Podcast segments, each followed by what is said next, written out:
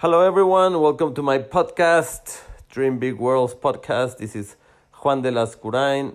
Today I'm going to talk about the topic preparation. You know, we are living in different times, things that we never possibly thought or imagined were going to take place. We've been inside now, at least in Mexico, for three months. And, you know, I know a lot of people who have been complaining and they just look at the negative side of things. But, you know, in every obstacle, in everything that happens in our lives, there's an opportunity to prepare for what is coming. And you know, obviously, something new is coming, something new is happening, and this time is a time of preparation. And I want to ask you a question How have you been preparing for what's next? Or have, have you just been complaining this entire three months about the government and about all the negative things and about the economy and about how things suck and but I want to encourage you, you know, this time it's a time of preparation. From the time you're born to the time you die, everything that happens in between those two events, it's a time of preparation for the next thing. Every day, today, you're preparing yourself to live tomorrow. And tomorrow, you're preparing yourself to live the next day. And yes, you study to prepare yourself to go and, and work or you have ideas that you put all your effort and all your energy into to prepare your ideas so that those ideas can come to fruition. But you know, a lot of people don't see it that way. A lot of people just think that life and things bad, you know, are always happening to them. Why? Because they don't look at the positive side. There's always light and darkness in every situation. And you know, me uh, three months ago when I realized that I was going to be inside indefinitely until the pandemic and all this situation, you know, was to allow me to go out again. I started at first, I was like, yes, I wanted to complain like everybody else. But then I started thinking, no, what can I do now? and I had a online shopping site with my brand that honestly wasn't doing that good because I was focusing on selling more to hotels and retailers and, and other stores. But one day, my little voice inside was like, hey, now it's time to prepare. You gotta get this online business going. And that's what I did.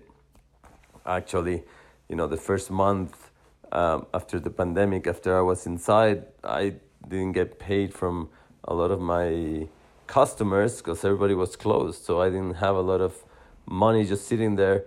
But I started thinking, how can I get this online business going? And now it's been a month and a half. We're up and running. We're selling every day. Uh, yesterday we had 420 customers visit, visiting our site every day.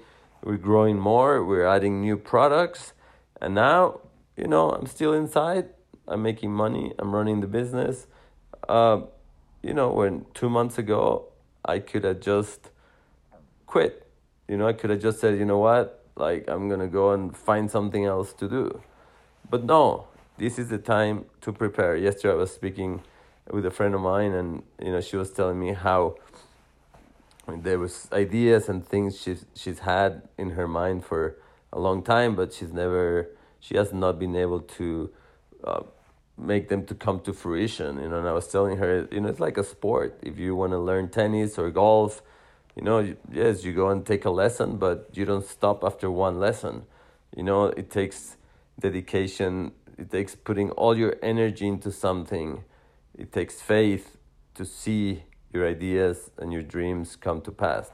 Yes you can go and take one hour lesson one day and never come back and maybe a year later you want to try again and you have to start all over from zero.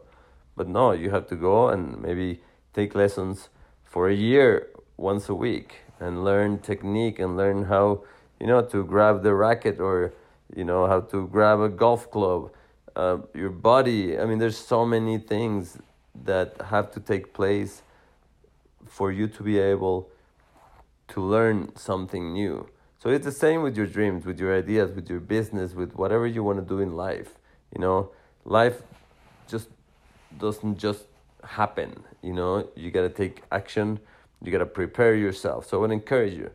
Yes, we don't know how much longer this is to take. This might come and go, but you know, we're all to go back to our lives because, you know, we need to make money, we need to keep on working. We can just sit all inside for the rest of our lives. But take whatever's left of this time and prepare yourself for what's next. Look at the good side of things.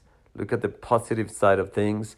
Put all your faith, your energy, and your efforts into that one thing you want to accomplish. And I can assure you that you will see amazing things come to pass. Well, thank you so much for listening. You can check out my social media, Juan de Lascurain and Dream Big World. Also, check out our new online uh, shop, which is dreambigworld.com. Thank you. Until the next time, God bless you. And remember, it doesn't matter where you come from or how much money you have. If you have faith, a dream, and you work hard, you can accomplish anything.